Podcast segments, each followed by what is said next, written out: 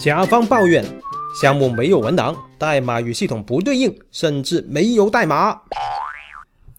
几年前，某甲方领导向我咨询，领导说我们呢想问乙方要项目文档和代码，但是乙方说合同没有这个规定啊。更何况，如果要给项目文档和代码，合同就不是这个价钱了。坑爹呀！我非常的愤怒，这乙方还真牛逼呀！很简单的，领导，他不给文档和代码，那就不让验收。领导的脸色有点尴尬。哎呀，可惜已经验收啦。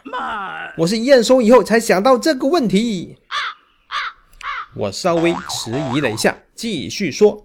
领导不用怕，甲方出资给乙方开发软件的知识产权是属于甲方的，乙方必须无条件的提供项目文档和代码，给他们发律师函。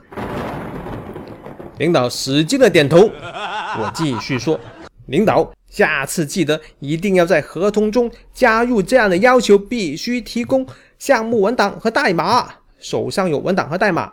后面你们就可以自主开发了，或者是换乙方都不怕。嗯，主动权掌握在自己手里。过了两年，这位领导又来找我了。领导说，我们的这个乙方啊，帮我们做了很多的项目，但是他们的工作态度还有工作质量越来越烂了。坑爹呀！我们打算把乙方换掉，但是发现他们之前提交的项目文档基本都是废的、假的，代码与系统不对应。甚至是没有代码，坑爹呀！我们想追究乙方的责任，但是他们各种的甩锅。他说当时提交的代码肯定跟系统是对应的，还说把代码提交给我们了，他们没有保留备份，诸如此类各种理由。打他！我一声冷笑，领导不用担心，你们可以虚与委蛇，跟他们签新的合同，让这个乙方继续升级原来的系统。但是每一次升级都需要提交代码和文档，在你们单位搞一台干净的电脑，要求乙方将代码提交到这个电脑上面，用这个电脑来编译程序、生成安装程序，用这个安装程序来安装系统。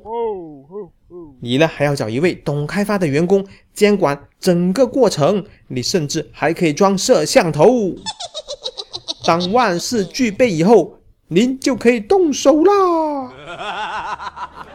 又过了两年，领导升职调任到了上级部门，领导又来找我了。领导说：“咱们这里啊有很多系统，不同的技术体系，有很多很多的供应商，系统的代码和文档的管理相当的混乱，有些系统呢日久失修，文档和代码都找不到了，甚至是原来的供应商早就倒闭了。”坑爹呀我们呢准备投入一大笔的预算，上一套管理体系和系统，从根本上解决这些问题。Excellent！我向领导投来赞赏的眼光。